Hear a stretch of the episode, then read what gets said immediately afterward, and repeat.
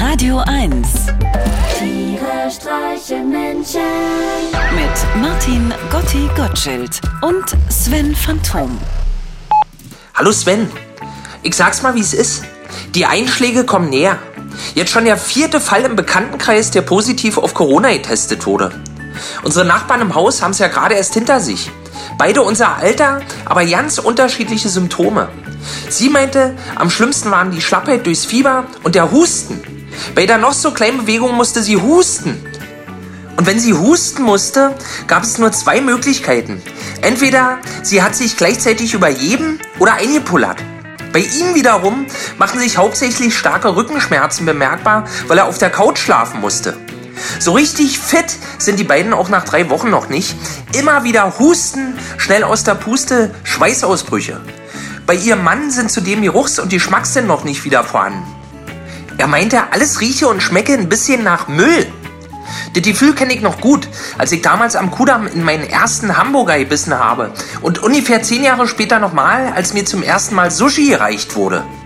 Das wünscht man wirklich keinem. Trotzdem, wenn man die ganzen möglichen Spätfolgen von Corona bedenkt, Abgeschlagenheit, Antriebslosigkeit, Konzentrationsstörung, dann muss ich davon ausgehen, dass ich Corona bereits irgendwann zu Beginn der 9. Klasse hatte. Überleg doch mal, was alles aus mir hätte werden können. Jetzt mal wirklich. Was hätte denn alles aus mir werden können? Frag dich, dein Freund Gotti. Ach Gotti, Mensch, das tut mir ja leid, dass du das schon so lange mit dir rumschleppst, aber als dein guter Freund kann ich guten Herzens versichern, auch ohne Corona wäre nichts aus dir geworden. Und auf deinen Nachbarn, muss ich ehrlich gestehen, bin ich fast ein bisschen neidisch, wenn er nichts mehr riecht. Ich erinnere mich noch zu gut an diese Momente auf Tour, wenn wir zusammen in meinem kleinen Skoda gesessen haben, Icke hilflos hinterm Steuer und du auf dem Beifahrersitz hast dir nüsslich deine eingeschweißten Buletten von der Tanke aufgemacht.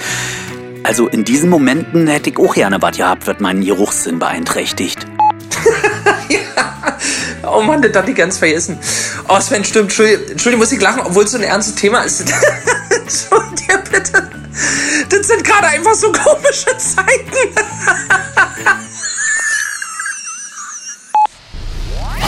Tiere streichen Menschen.